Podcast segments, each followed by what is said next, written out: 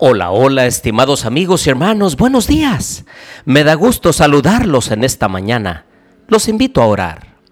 Querido Dios y bondadoso Padre, alabado sea tu nombre, Señor. En esta hora tenemos el deseo de estudiar tu palabra. Enséñanos a través de ella, Señor, y enséñanos a vivir de acuerdo a tu voluntad. Ponemos toda nuestra vida, toda nuestra voluntad todo lo que tenemos y todo lo que somos, lo consagramos a ti. Lo pedimos en el nombre de Jesús. Amén. Bien, les doy la bienvenida a nuestro estudio y reflexión de Zacarías capítulo 5. Les habla su amigo y hermano Marcelo Ordóñez desde el puerto de Veracruz, México. Abran por favor su Biblia en Zacarías capítulo 5 y comienza diciendo, de nuevo alcé mis ojos y tuve una visión y vi un rollo que volaba. Me preguntó, ¿qué ves? Respondí, veo un rollo que vuela, de 20 codos de largo y 10 codos de ancho. Pues bien, aquí estamos ante la sexta visión de Zacarías, que personifica la palabra de Dios. Destaca el poder inherente de esta para hacer cumplir el propósito divino así como lo dice Isaías 55, 11. Así será mi palabra que sale de mi boca. No volverá a mí vacía, sino que hará lo que yo quiero y será prosperada en aquello para lo cual la envié. También esta visión nos enseña que los transgresores de los mandamientos serán castigados por su desobediencia. Ahora, dice aquí que 20 codos de largo y 10 codos de ancho era el rollo que volaba, es decir, de 10 metros por 5. Las dimensiones del rollo que vuela y sus proporciones relativas son inusitadas porque son 2 por 1, con lo que configura una especie de enorme cartel que flota en el cielo a la vista de todos, para que se pueda leer su mensaje.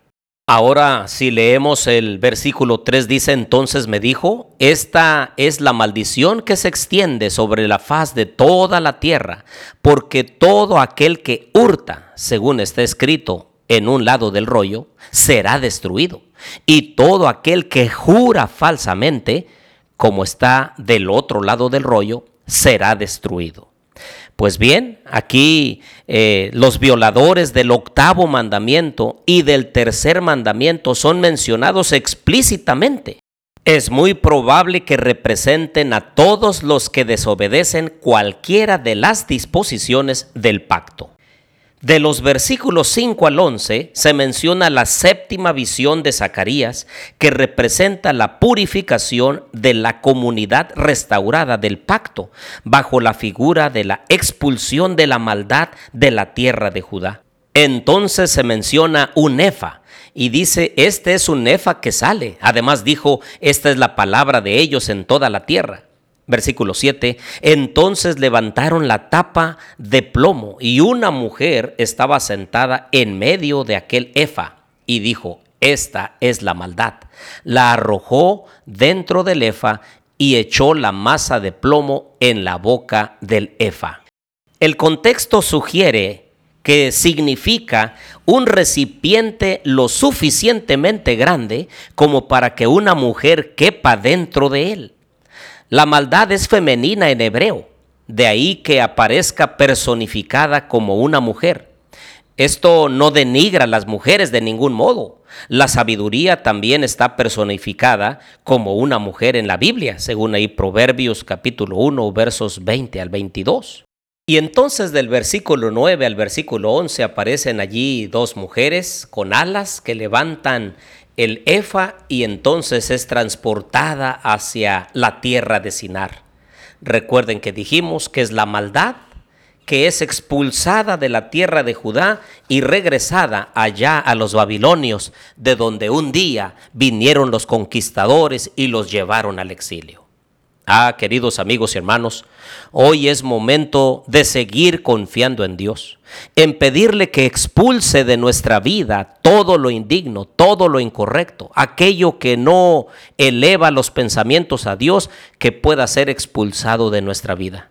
Hoy tenemos el tiempo para poder estar a cuentas con Dios, de mirar la palabra de Dios, de tomarla en cuenta en nuestra vida, estudiarla con ahínco, con dedicación todos los días de nuestra vida. Y de esa forma el Señor expulsará de nuestro corazón todo aquello que no nos sirva en nuestra vida, en nuestro carácter, de manera que le sirvamos solamente a Él. Oremos. Querido Dios y bondadoso Padre, gracias por tu palabra, Señor, porque siempre encontramos en ella abrigo, consuelo, protección y esperanza. Permítenos que en este día te podamos honrar. Permite, Señor, que esa palabra entre a nuestro corazón y haga una obra transformadora, así como tú quieres. Bendición te pido para cada uno de mis amigos y hermanos que escuchan este audio acompáñalos en sus quehaceres, en su trabajo, en su negocio, en la actividad que ellos desarrollan en este día. Porque lo pedimos todo en el nombre de Jesús. Amén.